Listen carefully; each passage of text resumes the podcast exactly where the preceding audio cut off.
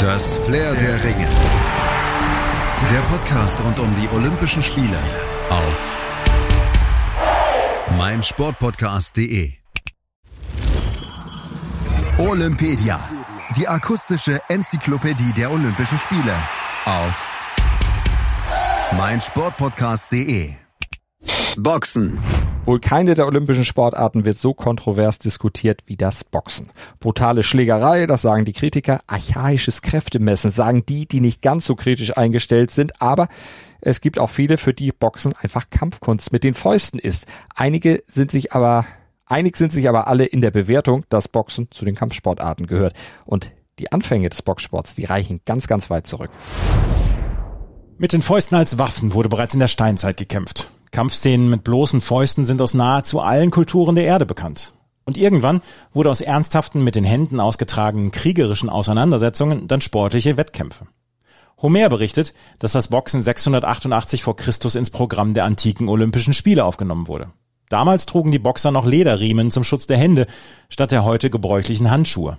Im Laufe der Jahrhunderte veränderte sich der Boxsport jedoch. Im alten Rom wurde später sogar mit Metallzacken an den Fäusten geboxt, um die Gier des Publikums nach blutigen Kampfverläufen zu befriedigen.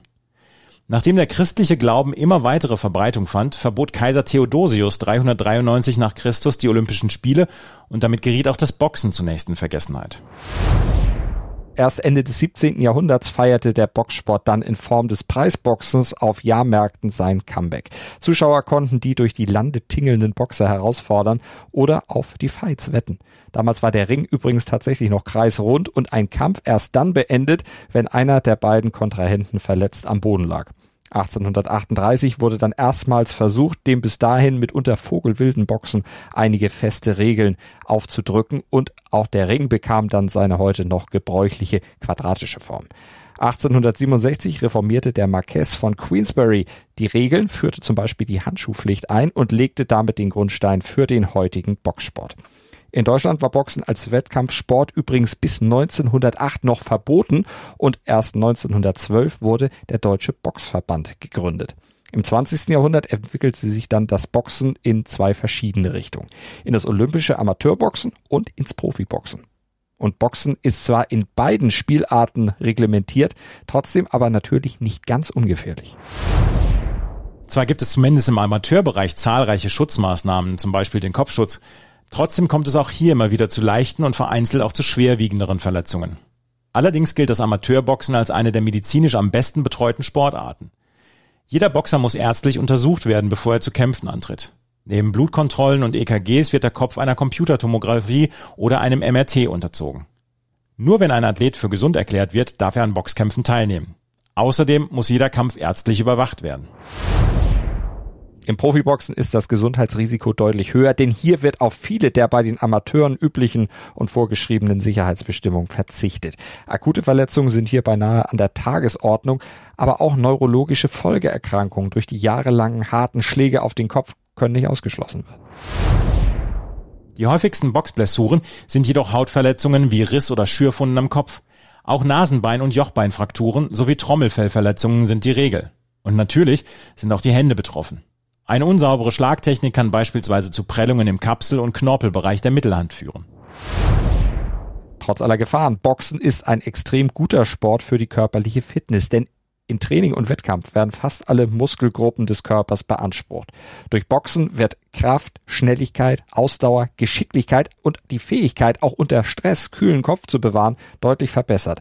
Boxen fördert außerdem die Reaktionsfähigkeit, die Konzentration und die grundmotorischen Fähigkeiten. Und das ist ein Grund, warum Boxen durchaus auch für Kinder eine gute Sportart sein kann.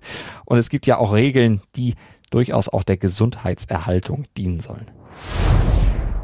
Das Grundprinzip des Boxens ist relativ einfach. Ziel ist es, mehr Treffer zu erzielen als der Gegner oder durch K.O. des Gegenübers den Kampf zu gewinnen. Gepunktet wird durch Treffer auf der Vorderseite des Kopfes, des Halses sowie des Oberkörpers. Eingesetzt werden darf dazu allerdings nur die geschlossene Faust. Schläge unterhalb der Gürtellinie sowie gegen den Hinterkopf sind untersagt und gelten als faul. Die Benutzung von Füßen, Knien oder Ellenbogen gilt ebenfalls als faul, wird vom Ringrichter abgemahnt und führt zu Punktabzügen. Bei wiederholten Fouls droht Disqualifikation.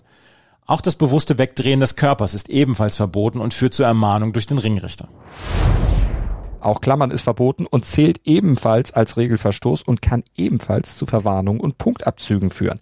Wer zu Boden geht oder sichtbar außer Gefecht ist, wird vom Ringrichter angezählt und hat zehn Sekunden Zeit, wieder aufzustehen bzw. seine Kampfbereitschaft zu signalisieren. Ansonsten gilt der Niederschlag als K.O. und der Kampf ist verloren. Ein Prinzip, das grundsätzlich für Profis und Amateure gilt. Allerdings unterscheiden sich die Regeln im Profiboxen und Amateurboxen in einigen Punkten voneinander. Im Amateurboxen wird üblicherweise über drei Runden a drei Minuten geboxt. Im Profisport darf die Anzahl der Runden frei festgelegt werden und liegt meist zwischen sechs und zwölf Runden. Außerdem unterscheidet sich der Amateur vom Profisport durch die Kleiderordnung. Amateurboxer müssen nicht nur einen Kopf-, Mund- und Tiefschutz tragen, sondern auch noch ein Oberteil tragen, das sich in der Farbe deutlich von der Hose unterscheiden muss, um die Kampffläche ober- und unterhalb der Gürtellinie besser erkennbar zu machen. Ein weiterer Unterschied betrifft die Handschuhe, denn bei den Amateurboxern muss die Trefferfläche an der Vorderseite mit Hilfe einer weißen Markierung sichtbar gemacht werden. Apropos Handschuhe, auch hier gibt's ein paar Anmerkungen zu. Früher wurde mit Handschuhen geboxt, die vier bis sechs Unzen schwer waren. Heute wiegen Handschuhe acht bis zehn Unzen. Eine Unze entspricht etwa 28 Gramm und bezieht sich auf das Gewicht und die innere Fütterung der Handschuhe. Je leichter die Boxhandschuhe sind, desto weniger Dämpfungsmaterial ist in ihnen enthalten. Und je weniger Dämpfungsmaterial die Boxhandschuhe haben, desto härter treffen die Faustschläge den Gegner.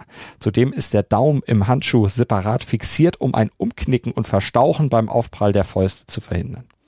Die Handgelenke sind zudem durch Klettverschlüsse oberhalb der Boxhandschuhe gut fixiert und geschützt, damit der Boxer keine Gelenkprobleme bei seinen Faustschlägen bekommt.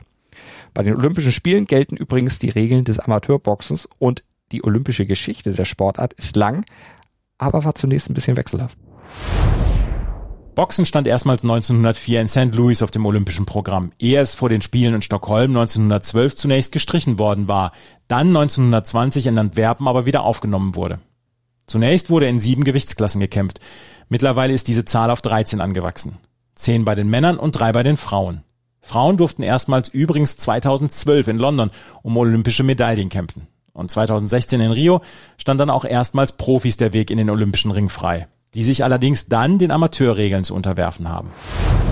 Das olympische Boxen brachte einige der größten Boxlegenden aller Zeiten hervor. Floyd Patterson, Muhammad Ali, Joe Fraser, George Foreman, Sugar Ray Leonard, Lennox Lewis, Oscar de la Hoya, Wladimir Klitschko, Henry Maske, alles Olympiasieger, bevor sie auch als Profis durchstarteten.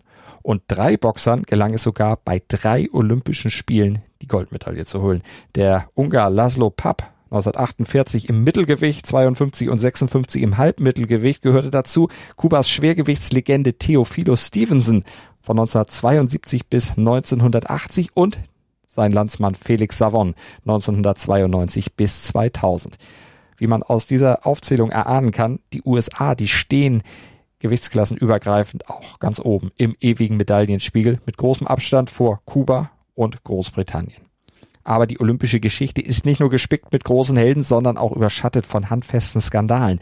1988 zum Beispiel, da verprügelte Roy Jones Jr. aus den USA seinen koreanischen Gegner Seon Park im Ring nach allen Regeln der Boxkunst. Doch nach Ablauf der drei Runden, da werteten die Kampfrichter den Fight für Park, der dann die Goldmedaille auch gewann. Bis heute das größte Fehlurteil der Boxgeschichte und eins mit Folgen, denn es sorgte dafür, dass der Punktcomputer eingeführt wurde. Zum Abschluss fassen wir jetzt noch die wichtigsten Fakten kurz und knackig zusammen, die ihr zum Boxen bei den Olympischen Spielen kennen solltet, damit ihr mitreden könnt. Die insgesamt 13 Boxentscheidungen fallen vom 24. Juli bis zum 8. August. Die Anzahl der Gewichtsklassen wurde bei den Herren von 10 auf 8 reduziert und im Gegenzug bei den Frauen von 3 auf 5 erhöht. Ausgetragen werden die Boxkonkurrenzen in der Sporthalle Ryogoku Kokugikan. Die Qualifikation erfolgte über vier kontinentale und ein internationales Qualifikationsturnier. Japan wurden bis zu sechs Quotenplätze zugesprochen. Im Amateurboxen gibt es manchmal sogar dann K.O.-Siege, auch wenn im Ring niemand wirklich ausgenockt wurde.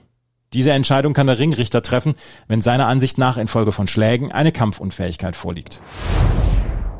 Soweit zum Boxen. Verfolgt gerne auch unsere weitere Olympia-Berichterstattung auf meinsportpodcast.de. Abonniert Olympedia und Flair der Ringe mit dem Podcatcher eurer Wahl oder bei iTunes und verfolgt die Olympischen Spiele auf Deutschlands größtem Sportpodcast-Portal auf Deutschlands größtem Sportpodcast-Portal, hier auf meinsportpodcast.de. Wir haben für euch Sport für die Ohren, rund um die Uhr. Das Flair der Ringe. Der Podcast rund um die Olympischen Spiele auf meinsportpodcast.de. Wie baut man eine harmonische Beziehung zu seinem Hund auf? Puh, gar nicht so leicht. Und deshalb frage ich nach, wie es anderen Hundeeltern gelingt, beziehungsweise wie die daran arbeiten. Bei Iswas Dog reden wir dann drüber. Alle 14 Tage neu mit mir, Malte Asmus und unserer Expertin für eine harmonische Mensch-Hund-Beziehung, Melanie Lippisch. Iswas Dog? Mit Malte Asmus. Überall, wo es Podcasts gibt.